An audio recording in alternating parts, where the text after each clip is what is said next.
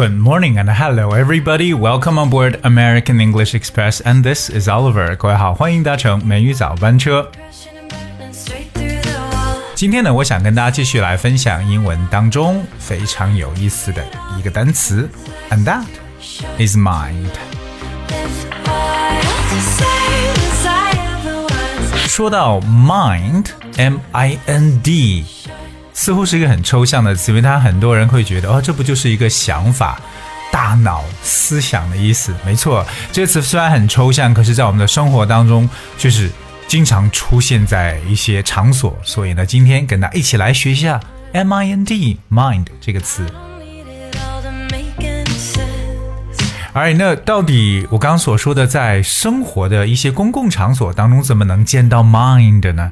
就是因为呢，我们有一些这种常见的标识语，而这些标识语呢，经常中它的英文翻译就出现了 m i n d 是什么呢？我来给大家举几个例子，譬如说，大家有没有见过 mind your head 这样的说法？mind your head，这个时候 mind 是做动词来出现的，mind your head 就是小心碰头。除了小心碰头，还有什么会看到？Mind your steps，mind your steps。这个 step，s t e p，就表示为台阶、阶梯。So mind your steps 就是注意台阶，对吧？在像公车站、地铁站，还常常见到一个标语叫 Mind your belongings。Mind your belongings，意思呢就是看管好自己的随身物品。Mind your belongings, belongings, b e l o n g i n g s, belongings 表示为随身物品。有些时候呢，你想点醒一些人，让他们，比如你讲话要注意点，你的行为举止要注意点，那就是 mind your manners, mind your words。 所以有没有发现 mind 这个词？我一开场跟大家去说的，它不是一个名词，反而把它当动词来使用。So if you tell someone to mind something, you're warning them to be careful not to hurt themselves or other people or damage something。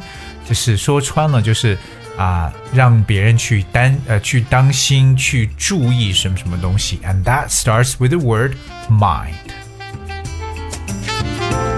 生活中我们还听到很多跟 mind 相关的搭配，对不对？比如我觉得我们在初中的时候呢，常常听到一个，如果别人跟你讲 thank you 的时候，你的一个回应方式就可以讲 never mind，never mind，就是没有关系了，是不是？或者可能你想跟某人说一个事情，可是你刚说出来一点点，就有点不想说，有点这种。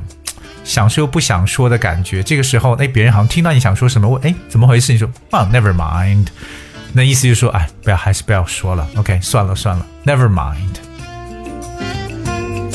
那其实呢，这个词有很多非常常用的一些短语跟表达呢，我也想跟大家一起呢来分享一下。比如说呢，当 mind 表示思想的时候，对不对？那如果你知道某人在想什么，就可以讲，I know what's on your mind。I know what's on your mind。哎，我知道你在想什么。OK，I、okay, know what's on your mind，非常直白的一个说法，就像 I can read your mind，能够去读透你的想法的感觉。如果我们让别人说啊，管好你自己啊，不要去管别人的闲事，对不对？Mind your own business。OK，mind your own business。这个 mind 其实有点像我们刚才所说，哎，注意好你自己的事情就行了。Mind your own business 就是，you know，就是 don't get too nosy，不要变得太爱管闲事。在我们觉得在影视作品中听到的最多的应该是这句话，就是 You're out of your mind，You're out of your mind。 怎么翻译会是你脑子进水了？You're out of your mind。OK，我们也可以反过来用问句：Are you out of your mind? Are you out of your mind？表示 Are you crazy? Are you nuts? Are you insane？对不对？很多表示说你是不是疯了这样的说法。So remember, you are out of your mind，就是脑袋瓜肯定有问题。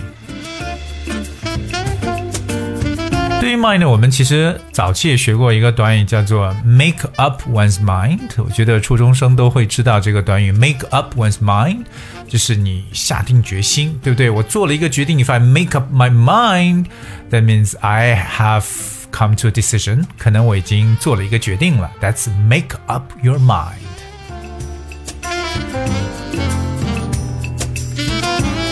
下面这个挺有意思的短语叫 "It blows my mind"， 这个我发现我们其实很少有人会用啊，但是它确实非常受欢迎，就是 "It blows my mind"。Blow，that's B L O W。blow blow 本身是吹的意思，it blows my mind 是把我的脑袋都吹走了。其实他想表示，you know I feel like it, when you use it blows my mind, you usually describe something that's very astonishing, something that's unbelievable, that's you feel it's incredible to believe，感觉那种很惊讶，对不对？难以置信的时候，太就是感觉被震撼住的，你会觉得哇，it blows my mind, it's just mind blowing。 可以用这么一个形容词叫 mind blowing，就在 mind 后面加上一个连字符，mind blowing or blow one's mind。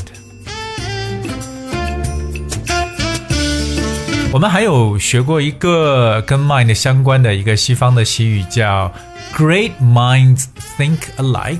我觉得大家听这样一句话就能猜出它的意思。Great minds think alike。什么叫伟大的想法？ 啊，都是 alike 一样的呢，就是我们所说的英雄所见略同，Great minds think alike。所以，我们把那些志趣相投的朋友呢，常常叫做 like-minded friends。Like-minded, I think it's really fun to make like-minded friends because you share similar hobbies and interests, right? 呃，这种 兴趣爱好一样的朋友就叫做 like-minded friends，只不过这个 like 中间也加上连字符 like-minded。可下面这个习语不知道各位能不能看明白，就是 give someone a piece of one's mind，like I will give you a piece of my mind。各位明白是什么吗？I will give you a piece of my mind。 这个我们不能拿字面意思来去解释了，就是给某人 a piece of my mind，其实相当于说 I'm gonna teach you a lesson，I'm gonna teach you a lesson，就是教训某人的意思。这个 teach someone a lesson 也不是说去教某人一堂课，其实表示为这个教训某人。So remember here it's the same thing we talk about give someone a piece of my mind。所以我觉得这个人 可能太骄傲了，太自以为是了，所以呢。我要把他骂一顿，对不对？我要教训他一下。He was so cocky, so I gave him a piece of my mind. He was so cocky, so I gave him a piece of my mind.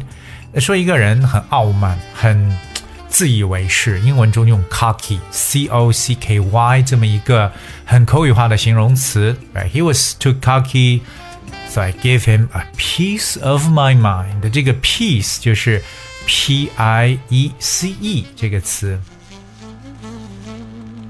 So we talk about mind 但我们知道，其实 mind 这个词，对不对？有名词，有动词，而且用法真的特别多。那今天我也没有办法给大家全部都说出来。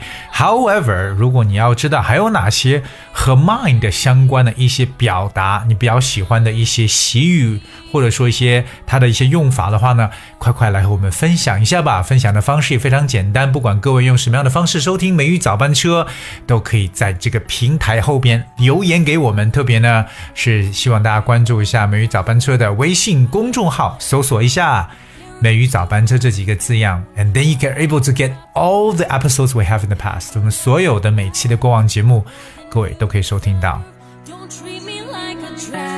Alright, guess is we have for today's show。今天节目呢就到这里，最后送上一首经典歌曲的翻唱版本，I just wanna run。各位听一下这版本，会不会是你的菜呢？Please enjoy。 I'll see you tomorrow.